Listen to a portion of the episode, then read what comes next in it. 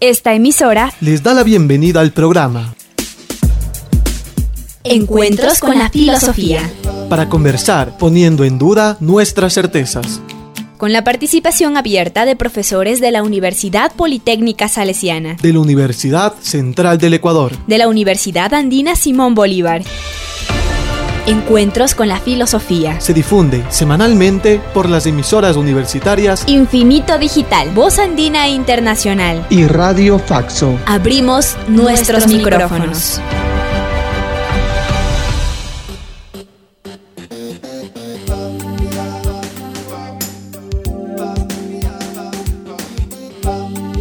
Buenos días y bienvenidos al programa semanal Encuentros con la Filosofía. Les saluda Ana Gabriela Montenegro. Encuentros con la Filosofía es un programa de colaboración interuniversitaria entre las radios. Voz Andina Internacional de la Universidad Andina Simón Bolívar, sede Ecuador. Infinito Digital de la Universidad Politécnica Salesiana, sede Ecuador. Y Radio Faxo de la Facultad de Comunicación Social de la Universidad Central del Ecuador.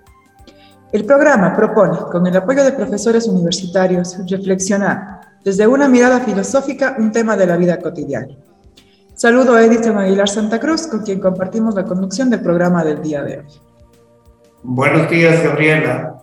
Es un gusto compartir en este espacio porque siempre y con mayor razón en estos momentos de incertidumbre que atraviesa el mundo, es importante repensar la cotidianidad humana desde una mirada filosófica. Buenos días a Karina Torres y a quienes desde Voz Andina Internacional y los medios virtuales hacen posible estos encuentros. Saludamos y damos la bienvenida a la invitada de esta semana, Mónica Mar. Mónica es PhD por Union Theological Seminary, Ciudad de Nueva York, en Ética Social Cristiana. Tiene una maestría por la Universidad de Harvard, Escuela de Divinidad. Es maestra Zen en el linaje White Plum por el Roshi Robert Kelly. Ministra protestante ordenada en la Iglesia Unida de Cristo.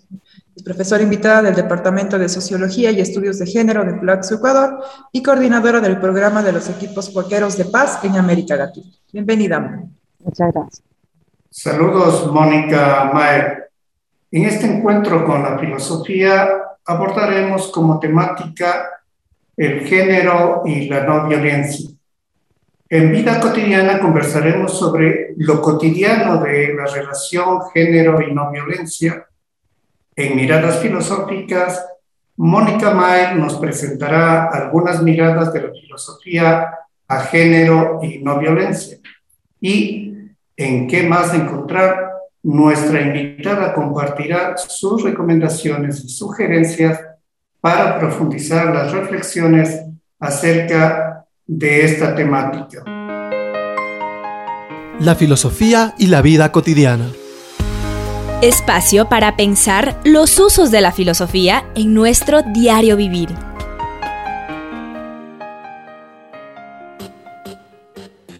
Como mencionó Edison, esta semana conversaremos sobre el tema escogido por la profesora Mónica, género y no violencia, tema pertinente para reflexionar en nuestros encuentros, porque sin duda es un tema cotidiano presente en los medios de comunicación y en las redes sociales. Pero es una presencia violenta, tanto en los hechos relacionados con el género como entre las personas que defienden la perspectiva de género y otros que lo atacan. Por lo mismo, preguntamos a Mónica, ¿qué se entiende cotidianamente por género? Eh, bueno, el género se refiere al conjunto de características que se asocia a ser mujer, ser hombre. Em, es em, un conjunto de características que incluyen normas sociales, papeles, roles y también incluyen la relación entre eh, qué es ser hombre y ser mujer. Y son cosas, características, roles, papeles, normas que dife- diferencian, o sea, dif- em, son diferentes entre culturas, entre historias también, te- em, épocas históricas. Bien, muchas gracias, Mónica. Entonces, la pregunta en este segmento es, ¿cuál es la relación de género y no violencia en la vida cotidiana?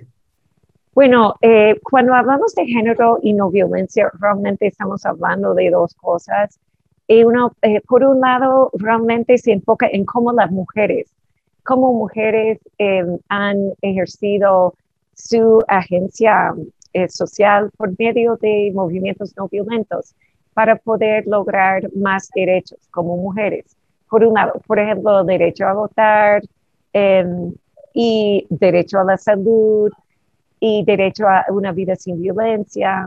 Em, y por otro lado, se este, estudia el papel de las mujeres en eh, los movimientos de no violencia a nivel mundial, a nivel de toda la historia. Entonces, no solamente donde si la mujer está intentando lograr sus propios derechos, sino intentando eh, superar la injusticia en general.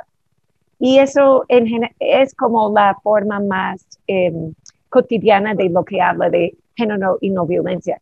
Obviamente hay otras dimensiones y perspectivas, pero hoy eh, podemos enfocar en eso. Muchas gracias. Luego de estas primeras precisiones, damos paso al segmento Miradas Filosóficas que inicia Gabriel. Las miradas filosóficas. Espacio para examinar enfoques y reflexiones filosóficas.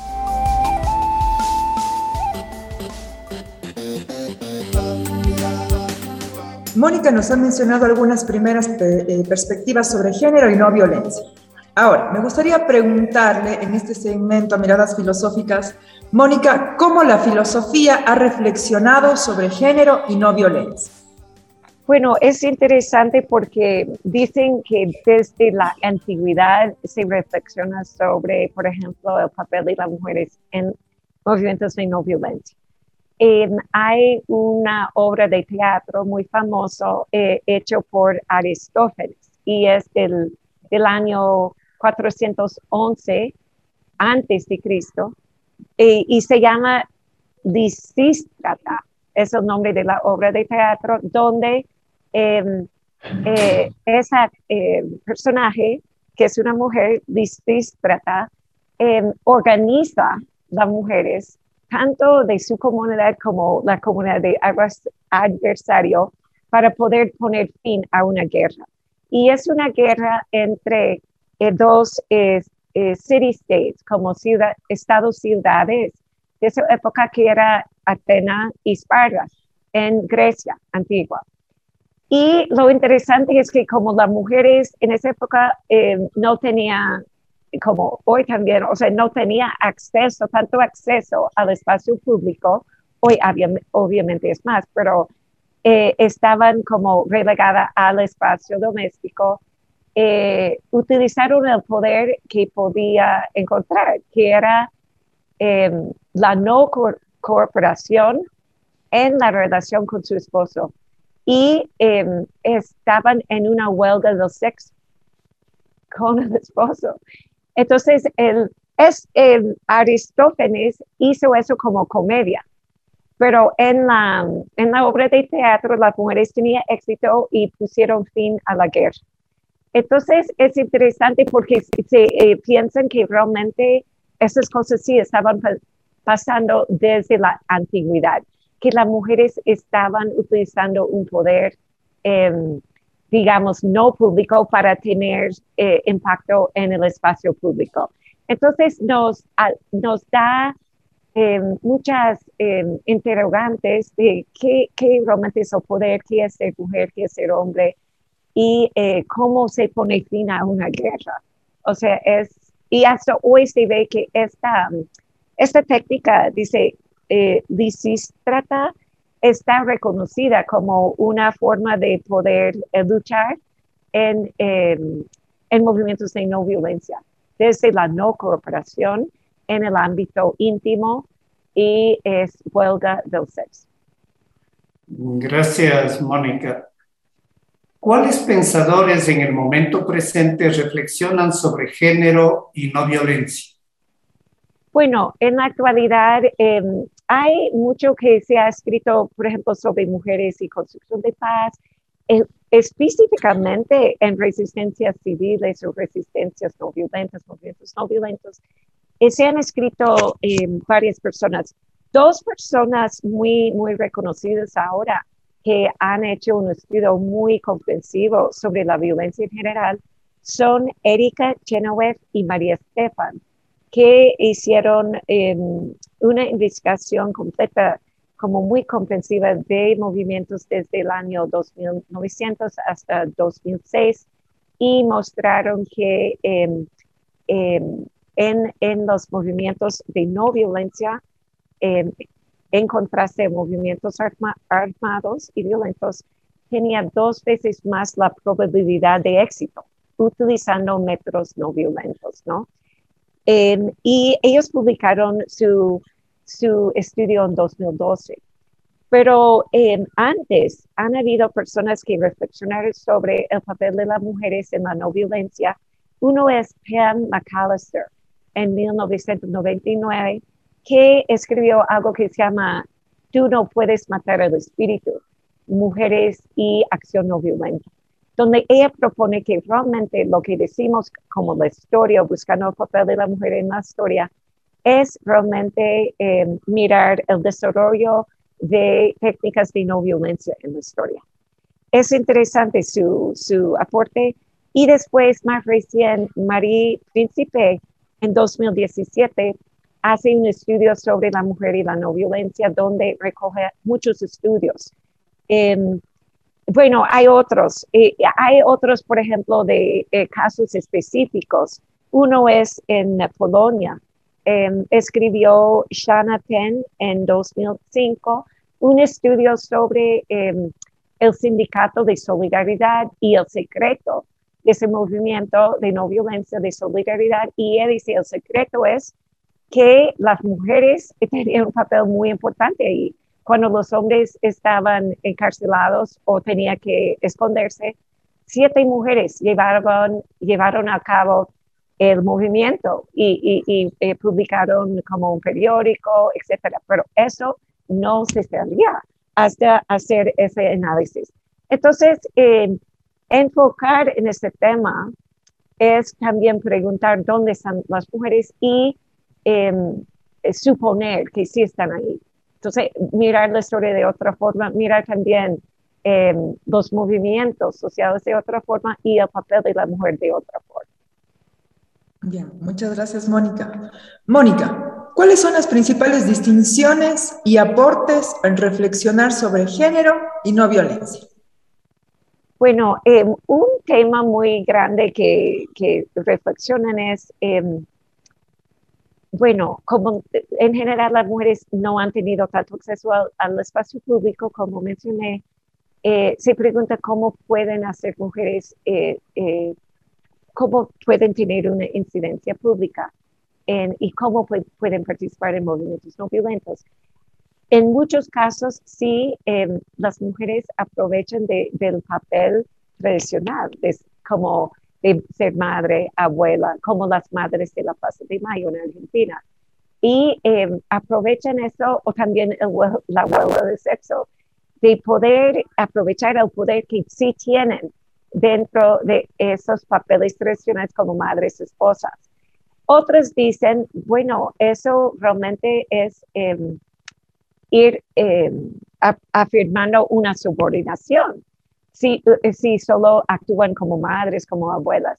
Y eh, en general, realmente lo que pasa si las mujeres eh, van aprovechando ese poder en el ámbito doméstico, salen siendo actores públicos, pero de otra forma. entonces es una paradoja.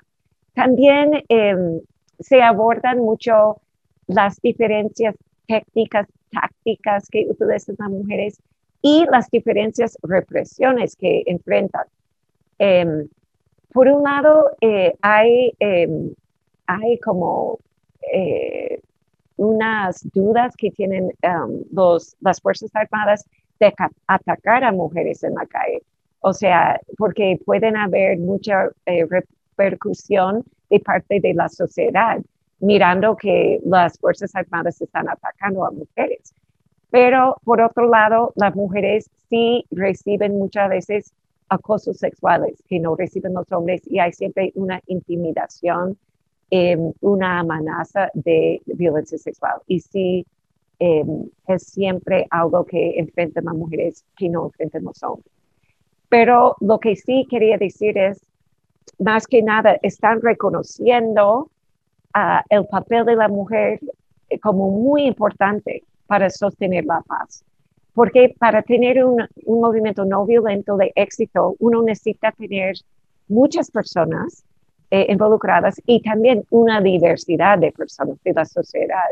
Y si no están involucradas las mujeres de distintos ámbitos y distintas comunidades, es muy probable que no va a ser tan exitoso el movimiento o si no, después de este, eh, eh, si hay acuerdos de paz, si las mujeres no están involucradas, es muy probable que no va a ser tan sostenible esos acuerdos.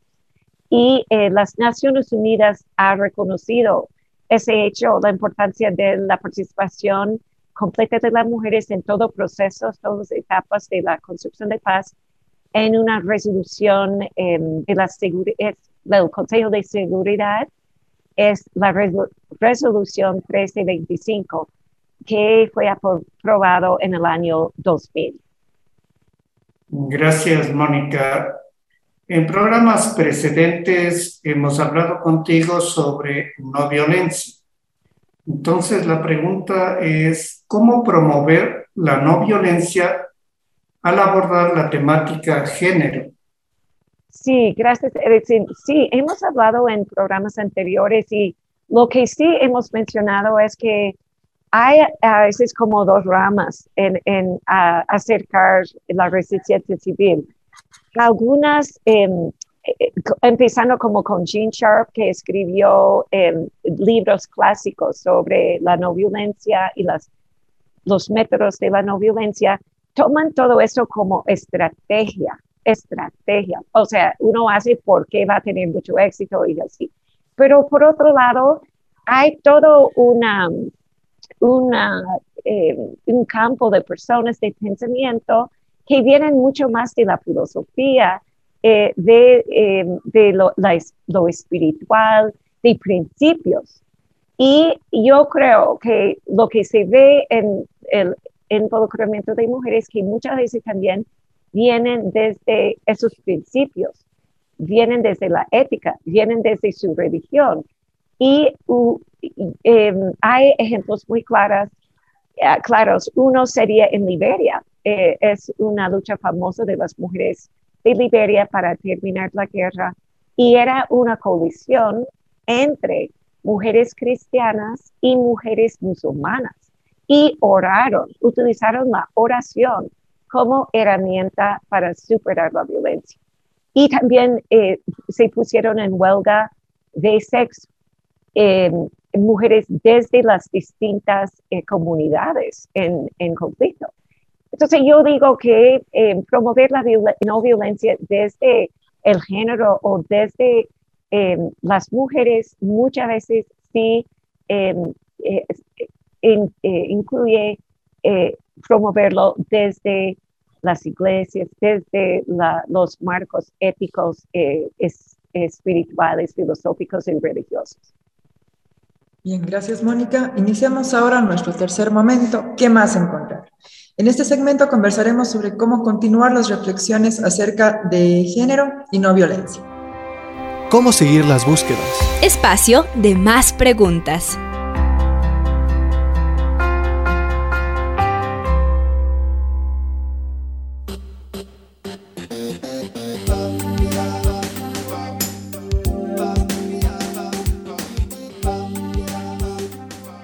Bien, en este encuentro con la filosofía hemos conversado con Mónica Mar sobre unas primeras aproximaciones acerca del vínculo entre género y no violencia, su importancia en la vida cotidiana y las reflexiones de orden filosófico.